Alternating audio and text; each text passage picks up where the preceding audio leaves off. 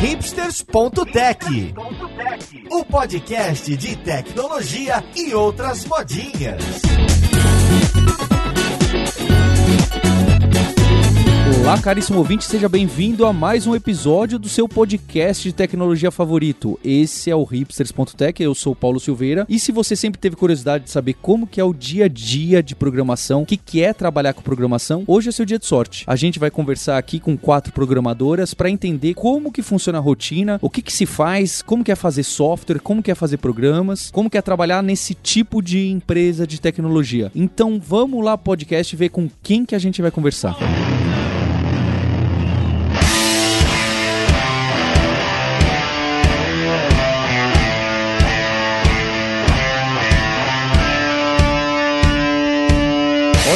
gente está fazendo um, um crosscasting aqui de podcast. Eu tô com a Ana Elisa do Pode Programar. Como você tá, Ana Elisa? Eu tô bem. Olá, pessoal. Tudo bem com vocês? Eu vou fazer o bordão. Olá, convertedores de cafeína e código. Fez bem, olha. Já tá fazendo a propaganda pro seu segundo podcast favorito de tecnologia. Para você ouvinte, quem não conhece.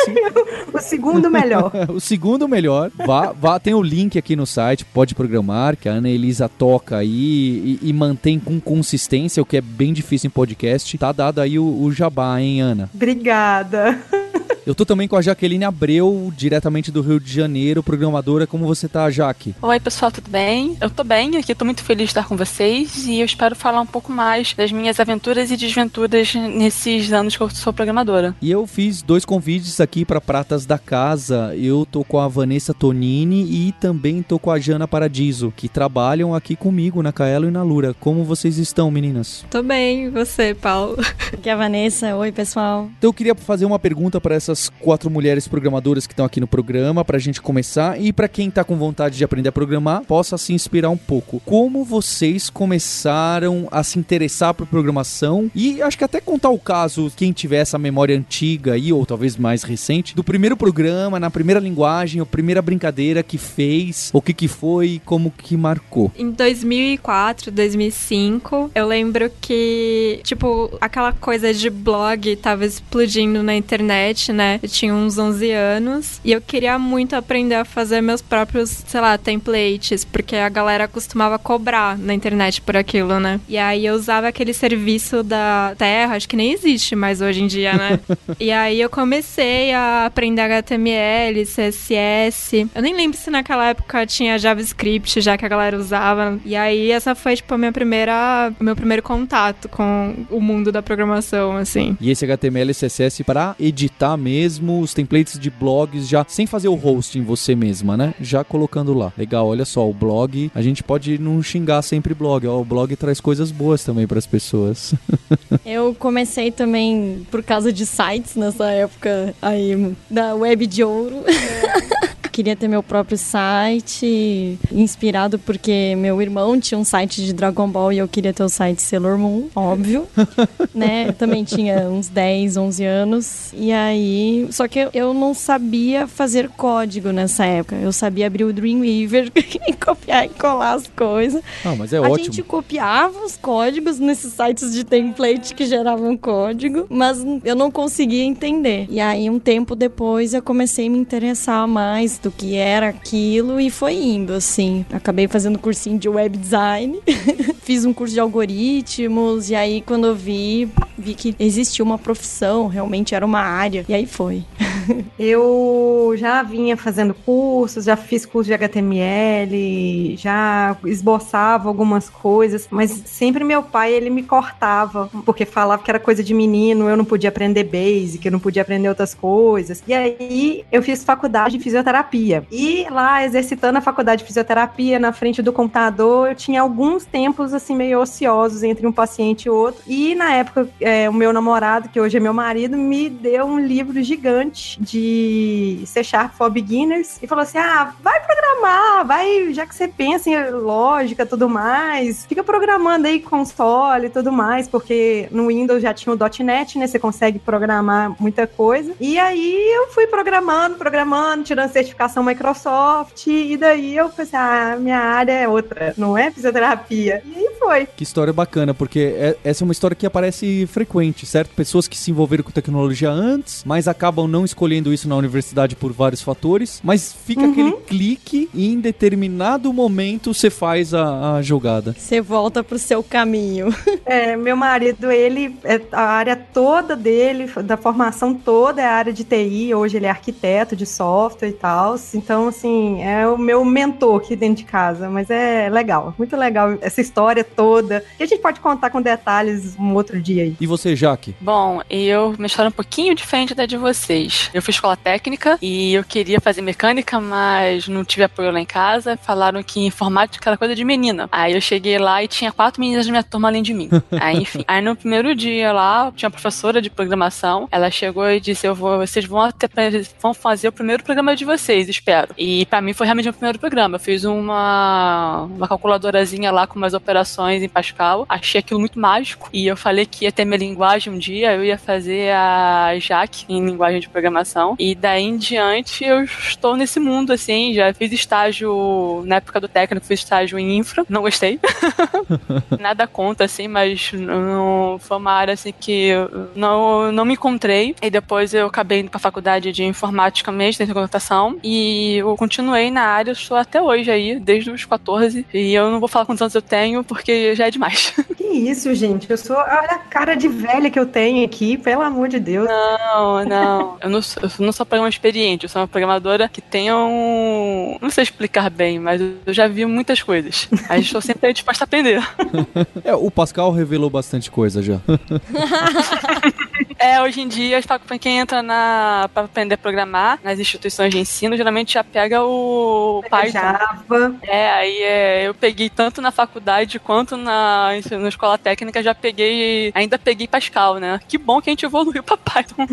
Eu acho que já foi interessante esse primeiro panorama que vocês deram, porque já mostra diversas situações diferentes, mas que aparecem com frequência. Gente que lá quando era muito novinho, muito novinha, foi exposto à tecnologia e falou, poxa, é aqui que eu quero seguir. Gente que mudou de carreira e outros que, ah, foi escola técnica, foi meio que empurrado e acabou gostando. Tem gente que é empurrado e acaba não gostando, tem, não é nem sempre é uma fórmula bacana. Mas eu acho que isso pode mostrar para ouvinte, pro ouvinte que estão interessados em nessa carreira de programação, que existem várias fórmulas de se interessar, de ingressar, que tem idades diferentes, apesar de todas vocês terem começado bem cedo e até aquela história, né? Tem um pessoal que fala: "Poxa, mas eu já tenho 25 anos, as meninas começaram tudo com 11, 14, 13, como que eu vou fazer?". Realmente não é uma, uma jornada curta. Vocês estão onde estão não é porque é, se esforçaram pouco ou começaram ontem. Não que seja um caminho que você precisa de 10 anos para ter o primeiro emprego, mas realmente vai um esforço. Eu tenho medo daquela promessa que as pessoas fazem em sites. E a gente trabalha com educação aqui, né? Seria ótimo eu fazer essa venda. Ah, aprenda em dois meses, uh, aprenda em 21 dias, eram os livros, né? Mas não é bem assim. Então eu acho que esse primeiro panorama vocês já, já pintaram legal. Nossa, isso só um ponto, isso me incomoda muito quando eu recebo feedback é, de algumas pessoas me perguntando de quais linguagens que eu sei, como que foi o meu começo e quanto tempo que eu demorei para aprender e para entrar no mercado. A situação varia de cada um, é completamente diferente. O panorama também de quase 10 anos atrás é diferente do de hoje. Bastante. Então eu falo assim, olha, eu não sou parâmetro pra nada. Eu posso ser talvez uma inspiração, mas parâmetro pra falar que eu aprendi tanto, mas porque eu tive determinado tempo de dedicação que você vai ter diferente. Você vai ter oportunidade diferente que eu tive. Isso é, é tudo muito diferente, muito diferente. Eu lembro que eu tive um colega, o Rafael Cosentino, que trabalhou aqui com a gente, que ele entrou na faculdade de computação, ele nunca tinha ligado um computador na vida. Meu até, Deus. Até os 17, 18 anos. E é um super programador, um cara super inteligente. Então, é claro, 17 anos também é novo pra começar. Mas o que eu quero dizer, pode haver um momento, opa, antes eu não ligava e agora eu tô me interessando.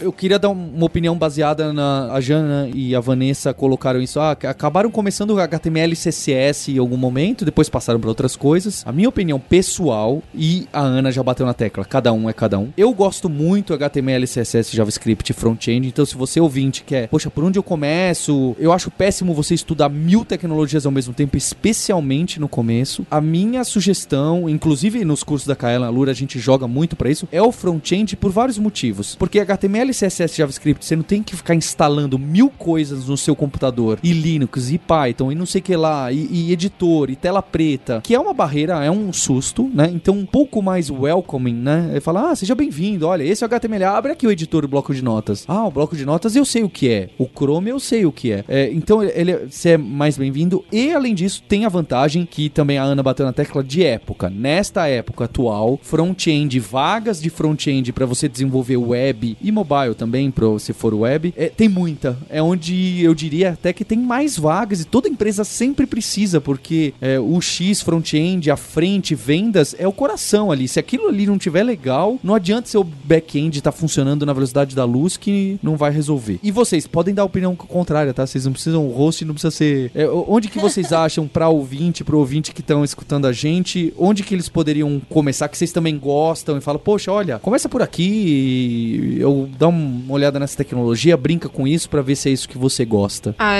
eu concordo com você. Eu acho que o front, tipo, é o melhor lugar para começar, assim. Porque é, tipo, eu não queria dizer que é mais fácil, mas tem toda essa questão que você falou de não precisar instalar nada. É, tipo, tudo coisa que você usa no dia a dia e tal. E tem o fator também de que, tipo, você vê resultado rápido, sabe? Isso. É recompensador. Isso. Visualmente é muito mais rápido, né? Sim. E aí você aprendeu um negocinho aqui, você já vê o resultado lá e é, tipo, mágico, sabe? Acho que pro começo isso é bem legal. Eu puxo a sardinha pro meu lado, né? Porque, assim, front-end é uma linguagem que já está um pouco mais perto da linguagem do dia a dia, né? Que a gente fala. No caso, é tudo escrito em inglês, mas aos poucos você vai aprendendo também, né? E vai vendo que as coisas têm sentido, tem esse feedback visual. Mas pro... muita gente fala assim: ah, mas você começou com 11 anos, tem que nascer com o dom.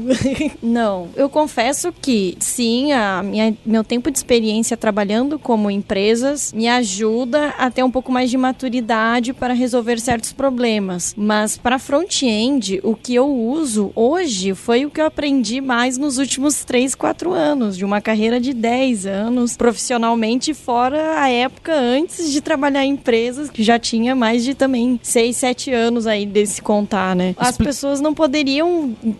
Eu não acho que isso é um argumento válido, sabe? Ai, começou com 11 anos, então já tem mais vantagem que os outros. Não. As tecnologias estão mudando sempre. E acho que uma característica que uma pessoa programadora tem que ter é essa, de ser resiliente. Estudar sempre, buscar a entender problemas, a como resolver esses problemas. Muito mais do que tanto tempo de experiência, assim. Eu acho que o tempo de experiência se te, te dá maturidade para outros aspectos, mas para código em si também, mas não tanto, assim. Não é uma coisa que deve te impedir de tentar, mesmo se você tem quer começar com uns 30 anos, 40 anos, 50 anos. Só para colocar um ponto que agora eu lembrei, né? Para as pessoas que querem programar, o que que é front-end? Front-end é a parte, por exemplo, de um software que você é a parte visual, é a camada visual de um software, no caso, mais ligado para web, né? Eu acho perigoso você falar que é a camada visual assim, porque tem gente que pensa que você vai desenhar a tela, né? Tipo, não, não é. É, não é desenho. É a, é a... Definitivamente não é desenho. Eu tô pensando, eu também não sei explicar direito para quem não conhece. Ah, eu, eu acho que eu diria assim que é tipo, o trabalho de pegar o, o desenho lá e transformar no programa, sabe? Tipo, traduzir de imagem pra. Pra cara do programa. Eu costumo falar que é a parte que interage com o usuário. Funcionalmente, certo? Porque quem desenha, às vezes, é outra pessoa. Mas o que quem trabalha com essa parte de front-end é quem implementa esse desenho para virar programa. Mais ou Isso. menos assim. Uhum. O front-end ele tem várias camadas, né? E cada camada tem seu nível de dificuldade e que torna isso, usando essas três camadas, que é a de é, HTML, que é estrutura, CSS, os estilos, JavaScript, comportamento. Com essas três tecnologias base do front-end, você faz uma aplicação muito avançada. Você resolve problemas bem simples até muito complexos. Dependendo, você nem precisa do back, né? Sim. Eu não sei se a Ana é back-end, mas eu sou back-end, assim. E eu apoio a Jana e a Vanessa no que elas falaram que o front-end é recompensador e ele é, é muito fácil, assim, você ver o que você fez e se animar com isso, esse feedback positivo e se alimentar do feedback positivo e do seu do, de onde você aprendeu e você conseguiu concluir e ter, ter assim, pronto para você. É, só que, defendendo o lado do back-end um pouquinho, eu gostaria de pedir para, mesmo que o front-end seja bastante recompensador e tudo mais, as pessoas experimentarem também o back-end, que apesar dele não ser tão glamouroso, ele também é legal. Explica pra gente o que, que é o back-end. Só rapidinho antes da Jaque explicar, eu acho tão glamouroso o back-end, principalmente porque o Visual Studio, que é a ferramenta que eu trabalho, eu acho ela tão linda. Tudo que ela faz quando compila o código, eu fico maravilhado com aquilo. Bom, explicar o back-end assim, eu vou ter a mesma dificuldade das meninas para explicar o front-end. Quando uma pessoa está interagindo com o comportamento do site, ações sendo realizadas na sua tela, seja uma tela de celular, seja de um monitor, as ações muitas vezes podem ser feitas assim ali naquela camada de, do front-end, mas existem muitas requisições que são enviadas para o servidor, o servidor poder fazer ações mais complexas que não são não é possível fazer com as ferramentas de front-end, né? Ainda. E até buscar informações que não estão lá. Exatamente. Então, basicamente, para não me alongar muito mais, é uma outra camada que faz operações que não podem ser postas para o usuário assim de forma direta. A gente, através de APIs, né, a gente expõe é, endpoints que o front-end vai chamar e vai recuperar informações ou vai gravar informações que seja. E a gente também tem arquitetura de front-end, também tem arquitetura de back-end, que é da aplicação e as palavrinhas-chave de monolito e microserviços entram aí bastante aí, operações de banco. Resumindo bem rudimentarmente é isso. O back, só complementando, ele vai ser o, o robusto, né? Geralmente utilizado para aplicações mais robustas. Como a Jaque falou, precisa de fazer alguma coisa que não seja diretamente na máquina do cliente, que seja num, num servidor, num lugar que precisa preservar as informações. Então, o back que vai ser o melhor lugar para isso, né? É, porque tem questão, tem camadas, né? Existe a camada de front e de back justa por questões de segurança, por uma série de fatores assim. E por questão também de visualização, né? De distribuição, né? Você pode sim ter aplicações apartadas que fazem coisas diferentes. Cada camada tem a sua função de fato. Lembrando aqui as pessoas que estão nos ouvindo e que querem programar, fiquem tranquilas em relação a esse monte de palavrinhas e jargão que no comecinho você não vai precisar se preocupar, ah, será que eu vou para front-end? Será que eu vou para back-end? Será que eu vou para isso, para aquilo? É, é importante você escolher uma das linguagens, ferramentas para aprender. Depois, com o tempo, isso vai vir. Né? Não precisa se preocupar, porque realmente eu concordo que esse primeiro momento que você começa, e aí você ouve um podcast que a gente tentou focar para quem tem interesse em começar, e já começa a aparecer esse monte de palavras, dá um desesperinho. eu entendo, eu entendo você ouvinte. É só a gente falar também que são coisas novas, até pra gente. É, é verdade. Eu, pelo menos, eu não sabia que eu trabalhava como full stack. Deve ter uns dois anos, mais ou menos, um pouquinho antes de começar a gravar podcast, que eu fiquei sabendo disso. Antes eu falava assim, ah, eu faço tudo. Até no banco de dados, até modelar um banco de dados, até mexer no HTML. Era isso que eu falava. Mas, Paulo, eu queria pedir para as pessoas, assim, elas experimentarem, elas tentarem front-end, tentarem back-end e verem aquilo que elas sentem mais confortáveis. É claro, já que a Vanessa e a Jana falaram aqui, né, para quem vai começar com front-end, eu também falei. É esse trio aí, HTML, CSS, JavaScript, que são os que aparecem no, no sitezinho web que a gente trabalha com o browser, né? Para re resumir, bem mal resumido. Mas e você, já que independente do com qual tecnologia você trabalha nesse tal de back-end exatamente, qual que você recomendaria para quem, ah, olha, quer começar, ah, tá bom, eu vi esse negócio de HTML, não gostei muito porque eu não gosto muito do apelo visual e, e queria tentar uma coisa mais com aquela cara de hacker, de escrever na tela preta. Apesar de que isso tudo é meio mentira, mas é. é. é o, o, que que você sugeriria para as pessoas que querem programar desse lado aí, que linguagens, ferramentas, vale preferências também, não precisa ter uma motivação científica por trás. Se eu fosse falar para uma pessoa que tá aprendendo a programar agora, dada como a comunidade está e dado o, o acolhimento que se dá às pessoas lá, eu diria para a pessoa começar em Python, porque eu participo assim de alguns grupos de Python, assim, como Read Only,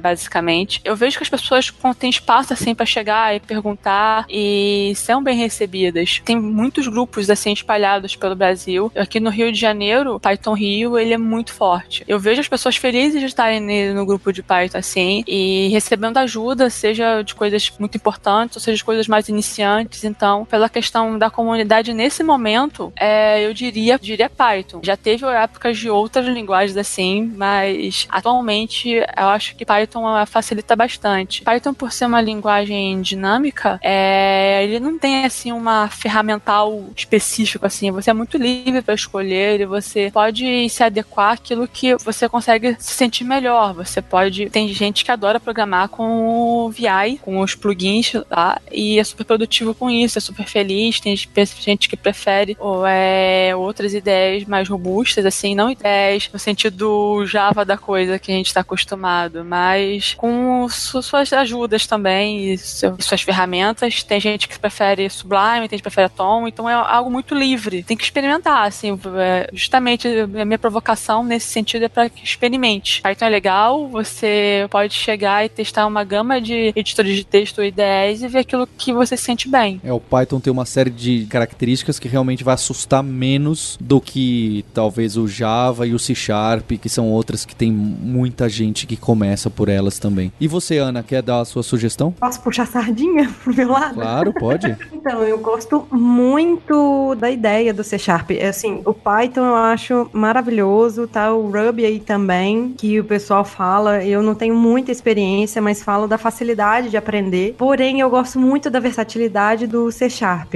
Hoje a Microsoft, ela tem feito um trabalho, assim, expandindo para a comunidade, para outras plataformas. Então, você consegue usar no Mac, consegue programar também no, no Linux. Você vai programar para mobile, para desktop, para jogos usando a engine Unity. Então, assim, além do trivial já que a gente usa muito, que é o próprio ASP.NET, o MVCNet, você já faz já muita coisa também. Então, tem essa versatilidade e estão vindo aí os MVPs, né, que são lideranças, são pessoas de referência, que dá para você conversar com eles, tem uma comunidade forte também, não tão forte quanto o Python, assim, não tão forte, não tão tão visível, talvez, mas eles são super acessíveis, são, assim, umas gracinhas de pessoa. Então, toda vez que preciso de alguma coisa, eu vou lá atrás deles. É, e, Ana, a parte boa é que quem tá começando, é, existe espaço para poder também fazer parte e ajudar, né? Nossa, demais, demais, em todas as áreas. Ah, é, é bacana tá nisso aí. Não quer dizer que, que o Python é melhor que o C Sharp, não quer dizer que o Java é, é melhor, porque às vezes quando você entra,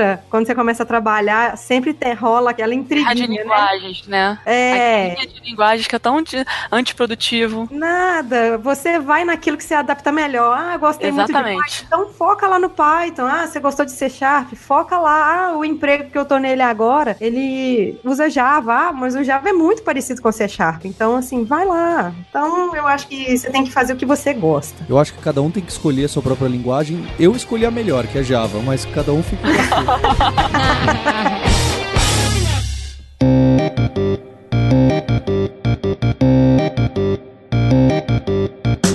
A gente conversou então sobre como vocês começaram a trabalhar com programação e as sugestões de vocês, e eu também dei a minha opinião de por onde começar, vários caminhos aí. A gente bateu na tecla que cada um vai ter o seu. O que, que se você enxergar que, nossa, tô gostando muito disso, realmente é muito interessante e desafiador, é esse o caminho que você deve seguir, certamente. Agora eu queria, nesse momento, fazer uma outra pergunta, que é falar do dia a dia do trabalho de um. Do, quando você tá programando, né? Então, vocês, programadoras, como que é a vida de uma programadora na empresa em relação ao dia a dia. Isso é, vocês chegam lá às 9 da manhã, às 8 da manhã, não. Vocês, ninguém chega, né? Às 8, 9 da manhã. Mas tudo bem. Eu chego 10 para as 8. Olha Meu só, Deus. hein? Toma essa, programadores.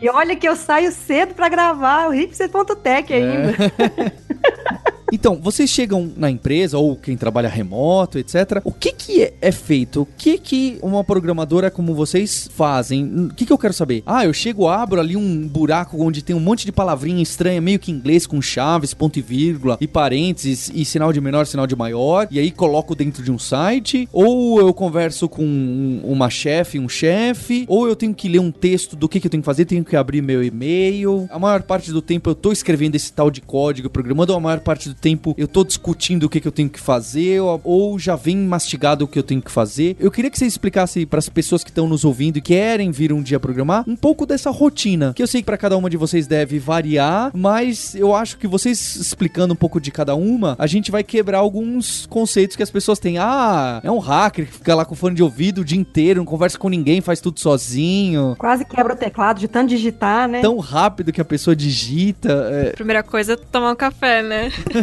ah, essencial. É o óleo motor aí, café, água. É, e tem umas empresas que vão até pro álcool, né, hoje em dia. Nossa. Ah, tem, tem umas geladeiras, né? O meu também é café, e-mail, porque eu trabalho outsourcing, né? Que eu trabalho alocada no, no outro cliente. Então eu, eu preciso saber o que está acontecendo na, na, empresa que eu trabalho, porque essa é a única maneira. A empresa que eu trabalho é uma multinacional, então assim, a interação com pessoas da mesma empresa, igual tem aí na Kaela tudo mais, ela é, não é tão presencial, né? E aí eu tenho que conversar às vezes com o meu gestor, alguma coisa, algum detalhe, algum documento, mas assim, isso é muito raro e geralmente eu vou lá, eu recebo uma, uma especificação, essa especificação ou ela tá lá no Git, ou ela tá em outras ferramentas, e aí eu preciso ver o que que é, preciso abstrair, ver no código o que que eu vou fazer, se eu vou fazer uma coisa nova, se eu vou dar uma manutenção numa regra de negócio que acaba mudando, ou consertar um bug que apareceu. Então você recebe essa demanda, essa especificação, é alguma coisa que um outro ser humano que não conhece de tecnologia que nem vocês escreveu. Isso é, é um requisito que está num linguajar um pouco mais humano, falando: ah, eu quero que esse programa agora seja capaz de também aceitar o, o RG, não só o CPF, etc. E não, ah, por favor, Ana, vá lá no arquivo tal, edite esse arquivo e coloque chaves lá e, e mexa para que esse tipo de código não aconteça mais. É mais do, da primeira versão, é por aí? É.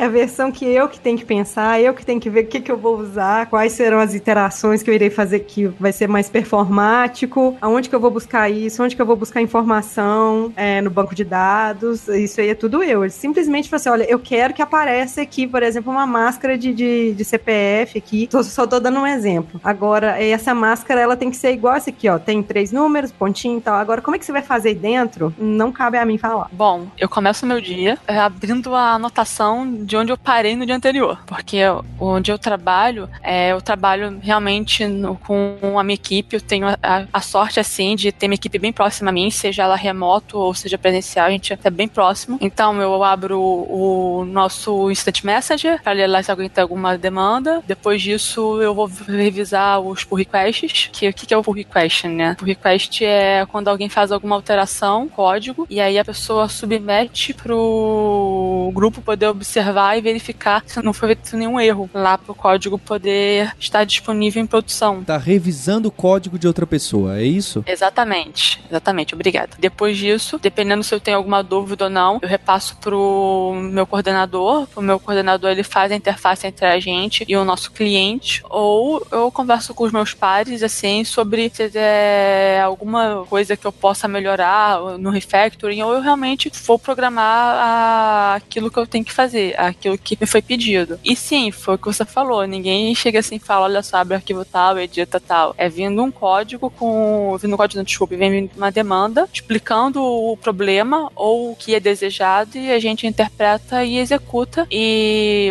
no meu time a gente faz revisão de código uns dos outros, além de testes manuais integrados e, e unitários para garantir que tá tudo funcionando direitinho. E é esse mais ou menos o meu dia, assim, além de conversar muito com as pessoas pessoas do meu time assim sobre questões de regras que tem, de regras que o cliente deseja, ou coisas que nós possamos melhorar, debatido bastante assim uns com os outros sobre como nós podemos fazer melhor. Acho que é esse ponto que eu queria que vocês chegassem para mostrar para a pessoa que está ouvindo e quer programar que muito tempo do nosso dia é gasto com outras coisas que não programar. É revisando o código dos outros, é vendo o que, que precisa melhorar e, pelo menos na minha época aí, que o que eu programava, era tentando entender entender o que, que a pessoa quer e pediu. Porque essas demandas escritas em língua portuguesa, no nosso caso, ou talvez não, não vem. Ou às vezes a pessoa até quis, fez com todo o carinho e cuidado para ser super específica, mas na hora que você, programadora, começa a colocar a mão no código, você fala: opa, pera lá, a pessoa pediu isso, mas será que é obrigatório ou não esse CPF? Ou, ah, e se, e, e se esse caso aqui, se não existir esse CPF na minha base de dados, eu preciso fazer o quê? Ah, vocês gastam muito tempo com isso? Como que é? Certamente é uma Sim. coisa que um gestor meu falava é que o dev atual ele também tem que saber produtar. O que é produtar? É conseguir visualizar o que está na especificação, na tarefa, enfim, o que está faltando, porque quem pede as coisas pra gente, as pessoas que são interface entre o, a parte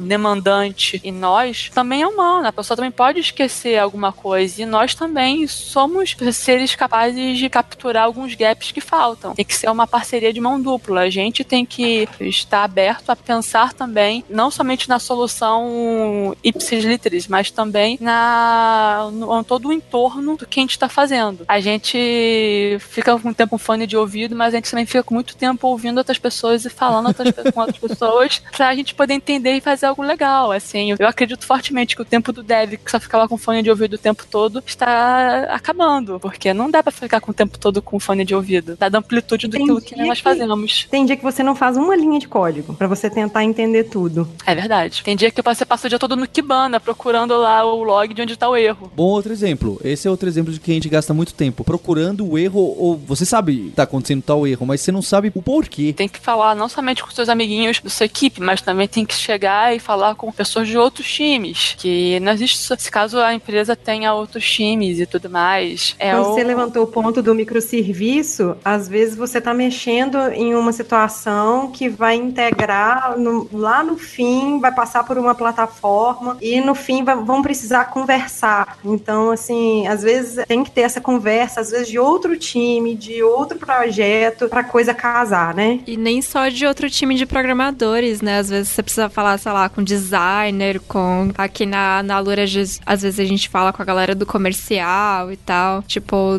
você não vai só falar com o programador o tempo inteiro. Com o usuário também, dependendo, você vai conversar com ele, você vai conversar com o analista de teste, por que, que ele é, reportou aquele bug. São várias áreas, né? São vários profissionais. Eu tenho uma historinha pra contar. Trabalhei num marketplace aí, há um tempo atrás, e tinha um dev que estava há muito tempo procurando um erro e não estava conseguindo emular de jeito nenhum. Aí eles, é, a gente tinha muita liberdade com os nossos consumidores, nossos anunciantes, e aí ele che- chegou e conversou com a empresa e pediu permissão para poder ir na loja, no endereço físico da pessoa, descobrir o que estava acontecendo.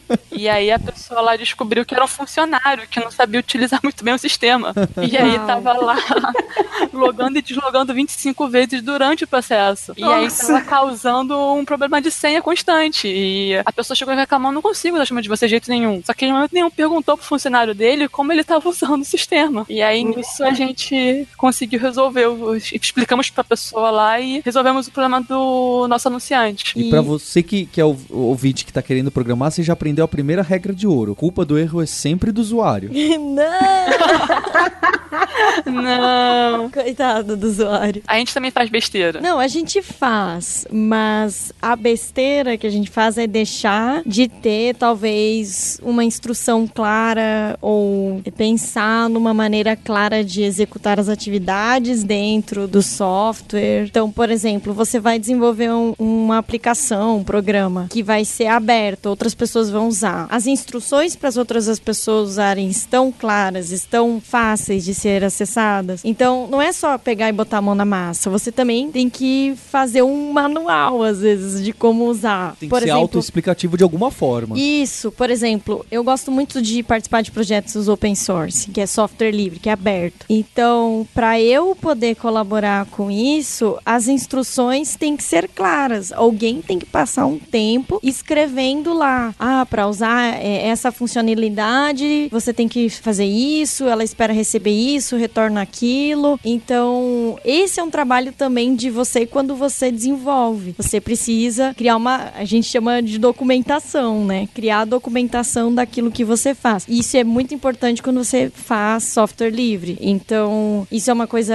que faz parte também do nosso trabalho. Não só codar, mas também escrever textos que vão ser lidos por pessoas e tem que ser um texto bem escrito, didático de alguma maneira. E é uma coisa que às vezes a gente não pensa. A gente pensa que programar é só um mais dois igual a três. É claro que existem essas situações de, de programadores que realmente têm um trabalho muito focado, meio que sozinho, uma coisa super específica lá de back-end, de algoritmo, não sei o que, mas Ele realmente. só vai entender o algoritmo se alguém que escreveu esse algoritmo, É claro, às vezes, é. colocar algumas ajudas. Mas é- é- Porque- vai ser cada vez mais raro, como acho que a Ana falou, isso do dev sozinho de. E Existem o caso, a gente não pode generalizar e falar que não existe, Uhum. mas realmente é isso que eu queria que o ouvinte percebesse para essas histórias que vocês estão contando, que essa comunicação com um monte de pessoa, felizmente ou infelizmente, é, acontece com muita frequência. e você precisa saber lidar com isso. Saber quando perguntar, quando não perguntar. Isso é suficiente? Não, não tem informação suficiente para executar essa tarefa. Porque o código acaba sendo a menor parte do dia, ou costuma ser aí em muitos casos. Saber o que você tem que fazer é muito importante e que isso esteja de maneira muito clara na sua cabeça. E para você chegar nesse ponto, tem muito trabalho antes, muito. De conversar com todos os envolvidos, entender antes tecnicamente o que você precisa. Ah, preciso de permissão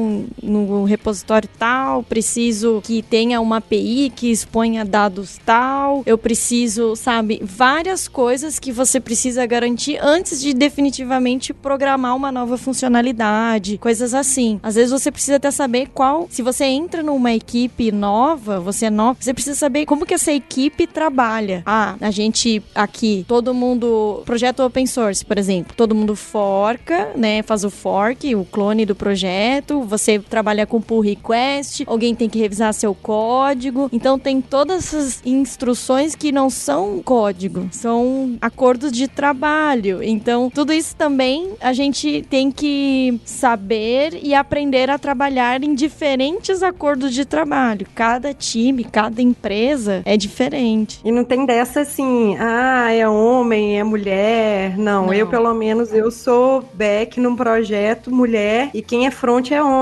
Assim, não tem nada a ver. Às vezes eu vou lá, mexo em alguma coisa no front, ele mexe no back. Não tem distinção, né? Eu acho que isso aí não tem nada a ver mesmo. Eu, por exemplo, eu faço mais front, mas quando precisar mexer no back, eu mexo também. Não, não vejo problema nenhum. É, eu também.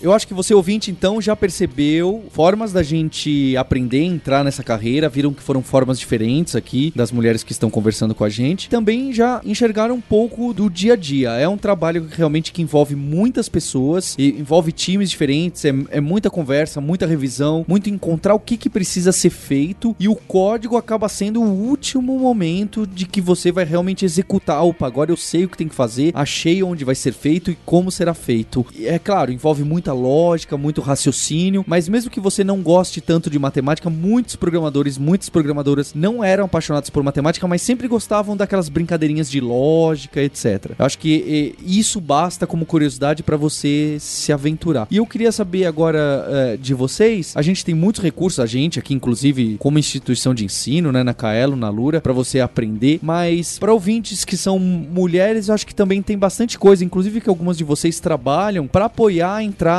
de mulheres nesse campo que ainda tá aquém do que a gente gostaria e, e por vários motivos é interessante a gente ter mais. É, o que que as mulheres podem buscar, que grupos que tem, o que que tem o pessoal fazendo que pode dar um apoio aí para quem tá querendo começar? Bom, eu participo, sou voluntária, colaboradora da Maria Lab, que é um coletivo hacker feminista. Nós começamos bastante com tecnologia e hoje a gente está indo mais para um outro lado. Porém, a gente ainda aborda muitos assuntos em relação a aprender tecnologias, principalmente mais pro lado da segurança pessoal. Como aprender sobre privacidade nas redes online, né? O que, que você tá aceitando quando você entra num, enfim, num- numa rede social, é, como trabalhar como, com ferramentas criptografadas, o que é criptografia. Então a gente tá trabalhando mais nessa linha, Estão mas ampliando. isso, mas a gente estimula muito a auto-organização no aspecto, ah, tem alguém querendo estudar programação, quem quer também? Ah, vamos junto e a gente faz um grupo de estudos e a gente vai se auto-organizando. Então, a gente diz que é mais um coletivo feminista por causa do acolhimento, por a questão de nós queremos acolher mais mulheres no aspecto de se sentirem confortáveis com as tecnologias. Então, não, não digo que a gente é um coletivo de aprender programação. Talvez tenha alguma coisa com isso em algum momento. A nossa atuação é bem mais ampla do que programação em si. E o que fica às vezes bem solto, mas também abre muitas oportunidades para inventar e hackear o mundo. tem também o, a programaria reprograma. Isso, tem a programaria. Eu já participei da programaria também como professora de JavaScript. Eu programo, na verdade. Eu programo e aí acho que é uma vez por ano que elas abrem uma turma. É, a gente está deixando pra... os links para vocês darem uma olhada. Isso, e aí é, é uma turma que ensina front-end, HTML, CSS, JavaScript. Elas também têm coisas de workshops, assim. Meu primeiro bug, que é o nome do workshop delas, que é bem legal também. E aqui em São Paulo tem muita coisa, né? Tem PyLadies, é, o PyLadies Rails é Girls. Uh, tem, agora a gente tá tentando organizar o NG Girls, que é do Angular. que mais? Tem o Reprograma, Desprograme. Tem muita coisa aqui em São Paulo. A gente tá deixando todos os links aí para as meninas, mulheres que quiserem, ter interesse em começar nessa área, que vai ter um apoio, um suporte se tiver um pouco confusa e quiser encontrar outras histórias como a de vocês ou diferentes da de vocês, né? Tem histórias bem diferentes aí. É Sim. É que eu acho que é importante enxergar que realmente não é um bicho de sete cabeças. Eu falo, a gente que é programador, a gente gosta de glamorizar mesmo, né? Como vocês falaram aqui em alguns momentos. Mas na verdade, nosso trabalho é bem parecido como de outros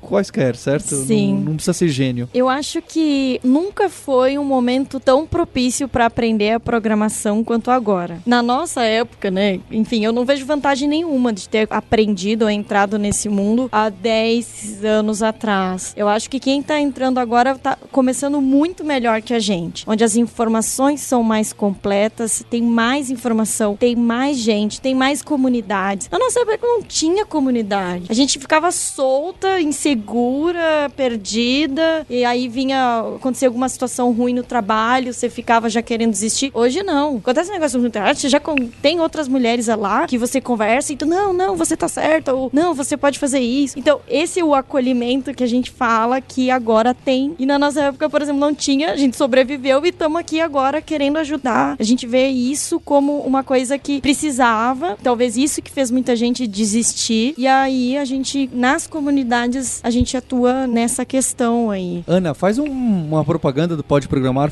o que, que é e, e convida os ouvintes e as ouvintes. O Pode Programar é um podcast, segundo melhor depois do Ripses.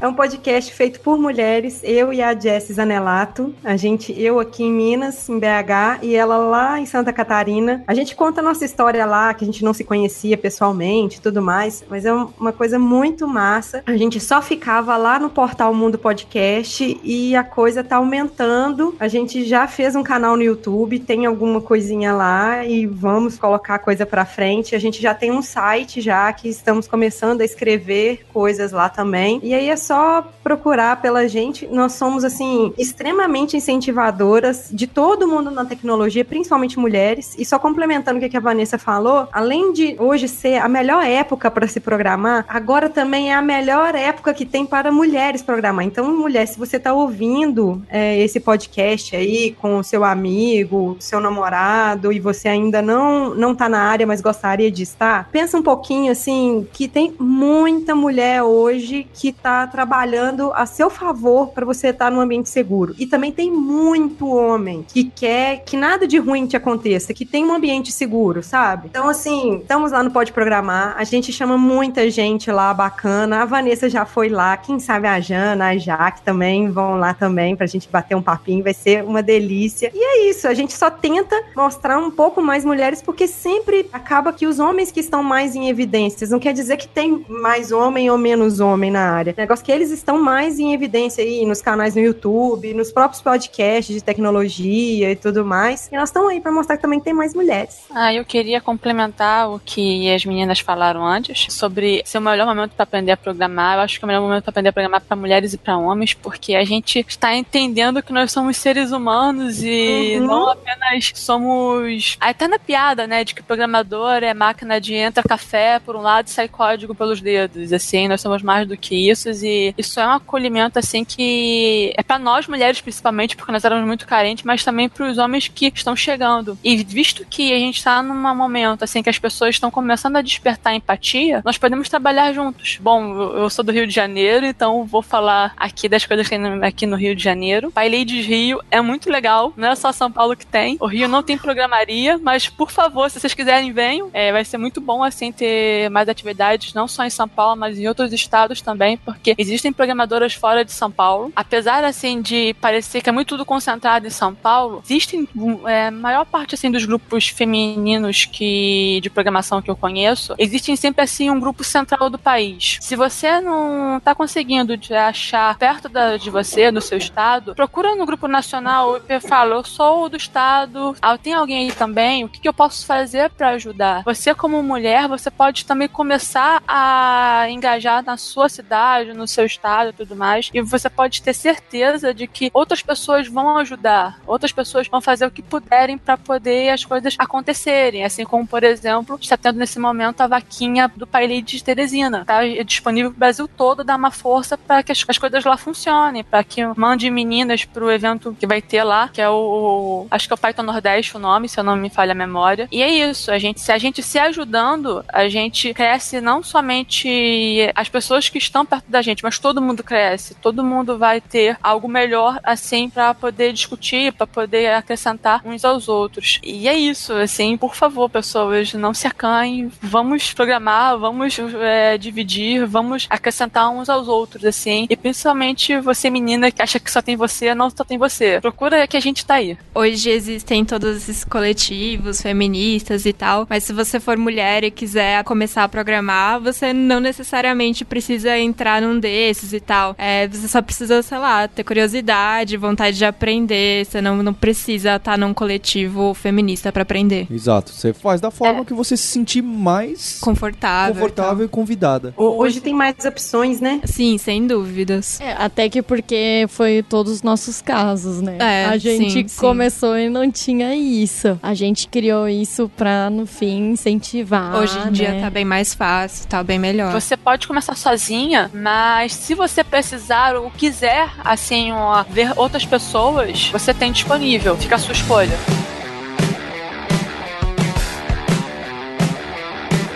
Eu queria agradecer a participação de vocês, da Jana, da Vanessa, da Jaque e da Ana. Muito obrigado. Acho que o ouvinte agora já enxergou um pouco como aprender, qual que é o começo da carreira e um pouco do que, que é o nosso dia a dia, que é mais bagunçado do que vocês explicaram aqui, o tempo é curto. E a gente tem algumas novidades aqui na Kaelon, na Alura. A primeira é que a gente está lançando essa semana uma websérie, tá no YouTube, tá no canal da Alura, que se chama Vida de Programador em São Paulo, onde tem a Giovana, que trabalha aqui com a gente na Alura, aparece até um pouco com a Jana aqui no dia a dia e a gente tenta mostrar como que é o, o, essa rotina, justo que a gente conversou bastante aqui no episódio, inclusive mostrando um pouco da faculdade, de como que você vai até o trabalho, e trânsito, e São Paulo, e como que é a reunião, café, lidar com o chefe, e reuniões e tudo mais. Então é bem interessante para quem tá curioso, curiosa em entender um pouco como que é essa rotina dessa carreira. Fica aí o link, tá? O link na página do podcast. Espero que vocês indiquem para outras pessoas. E também temos a as tirinhas. A gente tava lançando aí meio quietinho umas tirinhas que chama Vida de Hipster. Agora ela tem um site próprio, que é a vidadehipster.com.br e que lá você vai encontrar as histórias da programadora Ada e do designer Tobias e umas piadinhas com as coisas que a gente passa aqui no dia a dia, sofre bastante e às vezes não tem coragem de falar. E não é só isso. Lá o site da Lura tá com um background bem legal aí essas semanas, com algumas das descobertas e inovações de diversas mulheres, não só programadoras como cientistas. E fica o recado para usar a hashtag Meu Lugar em TI, que acho que a Alda Rocha e um outro pessoal aí que trabalha bastante com as programadoras, desenvolveu um, um tempo aí e tá bombando no Twitter. Não deixe de contar um pouco a sua história. Deixa aqui a sua história no post do Hipsters, explicando como que você começou na carreira, suas dificuldades, suas vitórias, o que, que você acha legal e por que, que você recomenda as pessoas a se tornarem programadoras. E nós temos um encontro aí na próxima terça-feira até o próximo episódio. Hipsters.abraços. Tchau.